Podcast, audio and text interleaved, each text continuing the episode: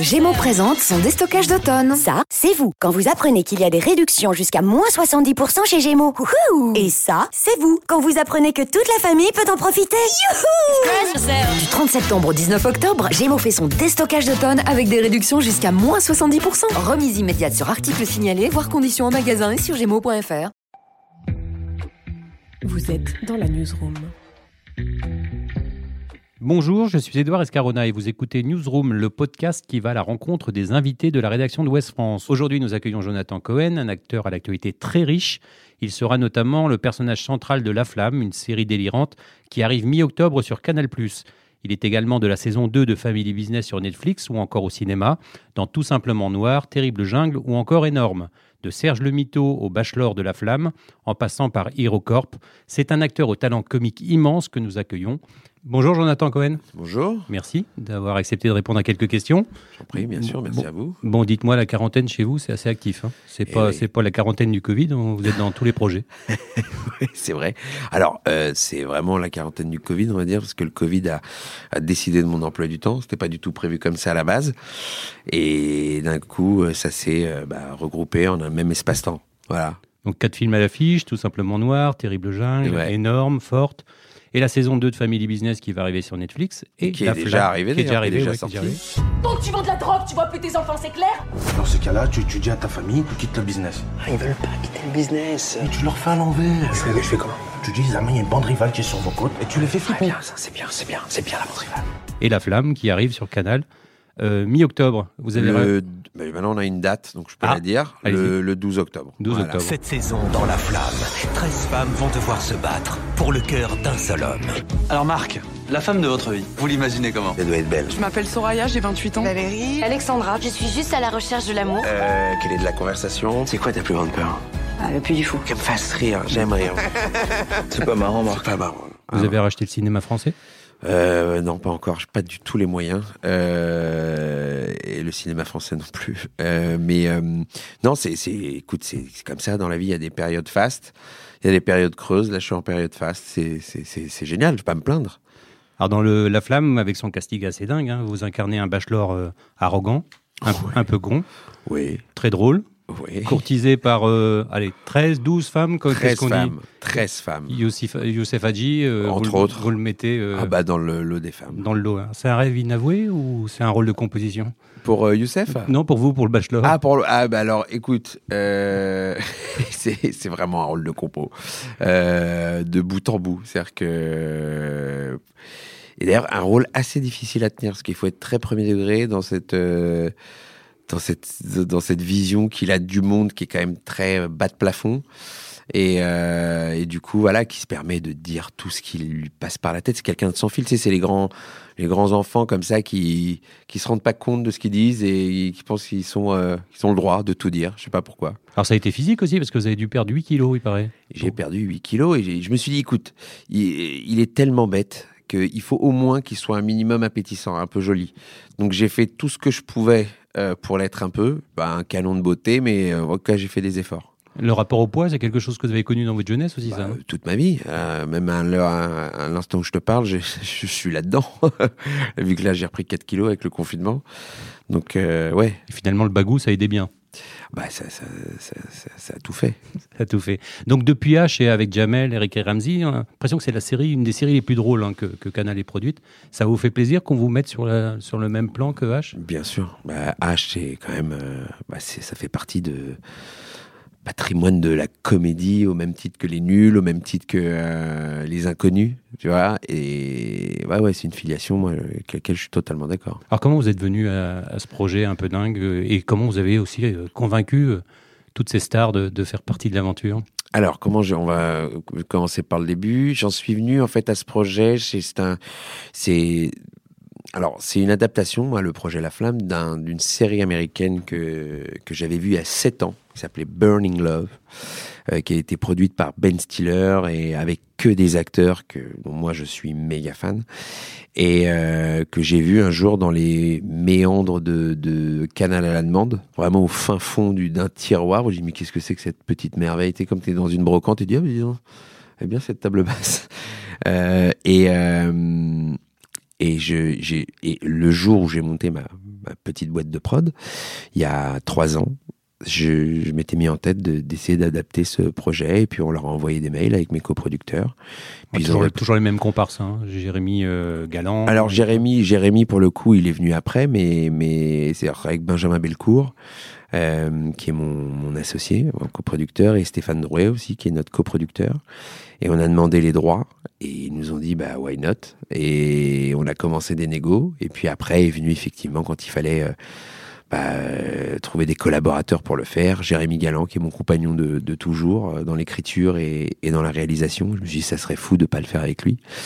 Et est venu aussi se greffer euh, quelqu'un que j'aime énormément, qui s'appelle Florent Bernard. Flaubert. Flaubert, voilà, le, le- le vrai, le Gustave, euh, Le Moustache. poète, le Golden Moustache.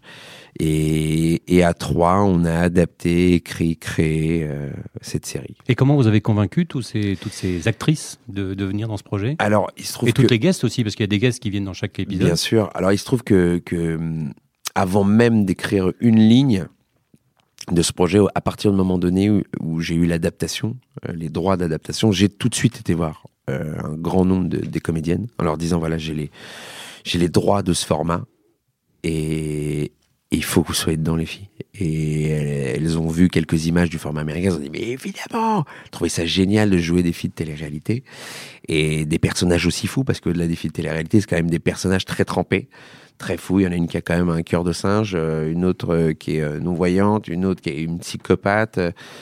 Voilà, juste euh, voilà pour en citer, euh, voilà pour citer que ça. Mais et donc elles étaient déjà en, feu de, de, de se dire qu'elle allait avoir un projet qui allait ressembler à ça. Et puis surtout qu'on n'a pas en France de faire quelque chose d'un peu inédit en France. Ça n'a jamais été fait en France. C'est ça qui, qui les intéressait le plus. Et puis après, j'étais voir la chaîne, puis ça s'est fait. Puis on leur a montré les premières écritures et, et elles ont dit mais ok tout de suite. Parce qu'on constate, c'est que vous amusez beaucoup. Et que tout le monde a l'air de prendre du plaisir. Ah bah ouais, c'est le franchement, c'est un, un peu ce qui, c'est ce qui, c'est ce qui a caractérisé ce projet de, de A à Z quasiment. Euh, en tout cas sur le tournage, c'est fou. En fait, on a eu euh, ce, ce moment de grâce en fait. Où et puis au-delà du fait que j'aime travailler dans la joie et dans et dans le dans l'amusement, c'est c'est un tournage aussi où on se permet beaucoup de liberté, c'est-à-dire que on improvise beaucoup, on, on tourne beaucoup et on est voilà. Moi, c'est c'est la créativité qui prime sur l'écriture, c'est-à-dire qu'on a notre bonne base d'écriture et après. Alors, comment on fait pour, euh, pour créer quelque chose qui soit peut-être mieux? Euh, En tout cas, on tente. Et, et donc ça, c'est quand même des, des climats de tournage assez rares dans notre business pour que pour qu'on pour, pour, pour, pour qu'on pour qu'on ne s'amuse pas. Alors c'est un concept assez fou, hein, qu'aurait pas rogné euh, Serge Le Mito, hein, parce que se dire je vais tourner avec autant d'actrices. c'est clair. c'est clairement ça. Ça aurait pu être un mytho de Serge. Euh, mais j'avoue, c'est fou. C'est un petit miracle en fait d'avoir mis ça en euh, en œuvre dans le sens où c'est tellement une logistique de fou. On est quand même avec des gens qui ont un emploi du temps euh, astronomique euh, de l'espace, en fait, des gens qui tournent, qui ont mille projets et tout, et de les réunir dans un seul et même projet avec leur emploi du temps, ça a été. euh, oui, il fallait quelqu'un qui, qui, qui ait travaillé à la NASA avant pour faire l'emploi, pour, pour organiser tout ça, c'est sûr. Alors quand on fait un peu le, le- pas le bilan de votre parcours, parce que vous êtes en, en plein dedans, les études c'était pas trop votre truc. hein, vous avez été, euh, vous avez eu la chance de, de débuter dans l'immobilier. Vous avez même été euh, Nul. euh, vendeur en porte-fenêtre. Vous étiez déjà meilleur que, que dans l'immobilier. Ah ouais, l'immobilier, ça ne durait pas très longtemps dans le sens où, pff, bon, bah voilà, c'est très compliqué. Et puis, euh, alors, les portes-fenêtres, euh, là, si vous avez été très spécifique, c'était les fenêtres vraiment dans, dans, dans leur globalité. Euh, et ouais, ouais, j'ai fait quelques temps là-bas et. Ça vous a donné confiance en vous, peut-être un peu, non? Oui, Ouais. absolument, euh, dans le sens où bah, je, j'étais pas mauvais. J'étais pas mauvais. Et du coup, je me suis dit, tiens, c'est, c'est, c'est- ouais, je, je peux faire quelque chose de, de ma peau, quoi, en fait. Euh, voilà. Alors la comédie de l'improvisation, c'était des choses innées chez vous. hein. Vous avez déclaré, je l'ai lu, que quand ma mère m'a vu sur scène, elle a tout compris. Elle est devenue mon allié. Oui, absolument. Et c'était très touchant d'ailleurs, c'est très émouvant parce que elle m'a vu, c'était au, c'était trois mois après que j'ai commencé les cours de théâtre. En fait, j'ai fait les, je suis rentré en fin d'année, et j'ai fait les, ce qu'on appelle la représentation de fin d'année de, et j'avais trois, quatre scènes alors que j'avais trois mois de, d'école de théâtre. euh, Et elle m'a vu sur scène et elle a, elle elle avait peur pour moi, évidemment, c'est ma mère. Et puis elle s'est dit, mais qu'est-ce qu'il fait un métier artistique? Qu'est-ce qui va J'en ai marre de ce gamin. Et, et, et quand elle m'a vu sur scène, effectivement, elle a, elle a, elle a adhéré, elle a, elle a été touchée. Et, Et ça a été euh, mon, ma plus grande alliée. Alors vous avez fait le Conservatoire national d'art dramatique, hein, vous avez euh, appris les classiques, mais vous avez aussi euh, toujours aimé faire rire. François Damiens, qui était dans le studio il y a quelques jours, nous Mhm. disait que lui il n'avait pas appris à être acteur, qu'il se contentait d'être à l'écran comme dans la vie. C'est un peu votre cas aussi. Hein. Euh, oui, non. Euh, ah, Damiens, euh, alors je vais pas parler pour lui, hein, mais loin de là. Moi, je, suis- un fan de Damiens, mais je vois totalement ce qu'il veut dire dans sa propre nature. En fait, il n'a pas de, de technique. Moi, je, on va dire mon travail de petit artisan, c'est de faire croire que c'est comme la vie, en fait. Mais au final, non, c'est c'est du taf. Euh, après, quand il y a de l'inspiration ou des improvisations, l'improvisation, elle permet de d'être libre. Voilà. Ça, c'est. Et d'être pleinement dans la situation. Pour que rien n'interfère entre le, le, le personnage et la situation. Donc, en ça, elle permet de libérer euh, euh, quelque chose. Après, euh, même quand j'ai des textes, je fais tout pour qu'on ait l'impression qu'ils sortent de, du, du- Voilà, de, de, de l'inspiration du Que ce soit moment. pas quelque chose d'appris. Voilà, que ce soit pas quelque chose d'appris. Ça, c'est. c'est- On va dire, c'est tout mon travail. Euh, euh, de- d'artisan acteur, c'est-à-dire de donner l'impression que ça sort comme ça, que ça sort du, de l'instant présent. Alors Gérard Darmon, votre papa dans Family Business, dites-vous que vous êtes aussi capable d'être dur, sombre. Vous aimeriez un jour sortir du registre comique pour aller sur des rôles euh, un peu plus dramatiques? Oui, bien sûr, bien sûr. Après, je n'ai pas de pression vis-à-vis de ça. Je suis pas à la course. euh, je suis pas carriériste euh, comme garçon. C'est-à-dire, que j'ai pas. euh, allez, maintenant, euh, il faut que je fasse mon Ciao Pantin, que je monte euh, ma, ma seconde phase B. euh, je- je- je- ça ne m'intéresse pas. Par contre, si demain euh, ça, se- ça devient, voilà, si, si le projet est beau euh, et que le personnage me parle, euh, j'irai les, bien sûr, sans, sans me poser de questions. Mais je suis pas à la recherche, à la quête de ça. Là, Aujourd'hui, vous prenez du plaisir avec ce que vous faites. Bien évidemment. ouais. Et je prends du plaisir à, à initier des projets aussi, à, à les mettre en place. Ça, ça, ça fait partie. je pense que la flamme m'a donné encore plus de confiance à proposer des choses par moi-même. Voilà. Alors on va terminer cette interview par un mytho, pas mytho, hein, pour Ouais. vous rappeler votre époque de, de Serge. Ça te dit, on appelle Serge le mytho? Il paraît que vous avez vu Mel Gibson en slip. Yes, pas mytho. Pas mytho. Eh ouais. Et sacré slip. Voilà. Pas mentir. Un slibar, vous dites. Un slibaldo en italien. Et c'était à quelle, occasion? Oh bah c'était euh, c'était euh, à Los Angeles. J'étais parti euh, chez une amie qui, vit là-bas et, qui m'a accueilli dont le mari est producteur de cinéma. Donc en fait là-bas c'est beaucoup moins fou de voir Mel Gibson que pour nous Français qui imaginons de voir Mel Gibson. Là-bas c'est effectivement quand tu te balades un peu à Los Angeles dans certains quartiers, bah tu vois tout le monde vraiment. Euh, moi, j'ai vu Woody Harrelson à un cours de yoga. J'ai halluciné. J'ai dit, putain, il est là, au milieu de tout le monde. Ah, mais ils s'en foutent là-bas, c'est comme ça. Et il traverse une rue, tu peux voir euh, Brad Pitt, tu peux voir. Donc, en fait, de voir Mel Gibson, de, connaître surtout dans le milieu du cinéma euh, euh, Mel Gibson là-bas, c'est, c'est pas ouf. Pour moi, c'est fou en tant que fan de Mel Gibson. Et donc, du coup, il est venu rendre visite. Il a apporté un petit pot de crème qu'il fabrique lui-même à base de plantes, je sais pas quoi, euh, parce qu'elle avait mal au dos. Et puis après, arrivée toute une histoire folle. Voilà, où on a été. euh, voilà, où je l'ai vu en slip. Alors vous avez repris la clope à cause de Catherine Deneuve. ouais. C'est- mytho, pas mytho? Oh, c'est vrai, c'est vrai, j'avais arrêté. Alors après, euh, bon, euh, pas mentir, c'est, je, prenais les petits euh, trucs électroniques là, euh, les vapotes. On va pas se mentir, hein, le, le- la frontière entre une vapote et une clope, elle est, elle est mince. euh, et faut dire que quand Catherine Deneuve fume ses, pe- ses petites cigarettes là, toutes fines, ça elle m'a d- donné faim. Donc euh, du coup, je dis, je peux vous en prendre une, euh, Catherine? Bien sûr, tenez. et du coup, j'ai quand recommencé la clope euh, avec euh, Catherine.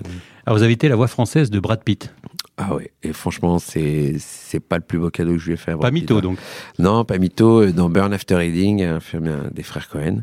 Euh, c'est le seul fois où je l'ai doublé, tant mieux pour lui. Euh, franchement, euh, j'ai fait le max, mais après c'était un personnage de débile qui faisait, donc ma voix peut-être euh, allait dans ce sens-là.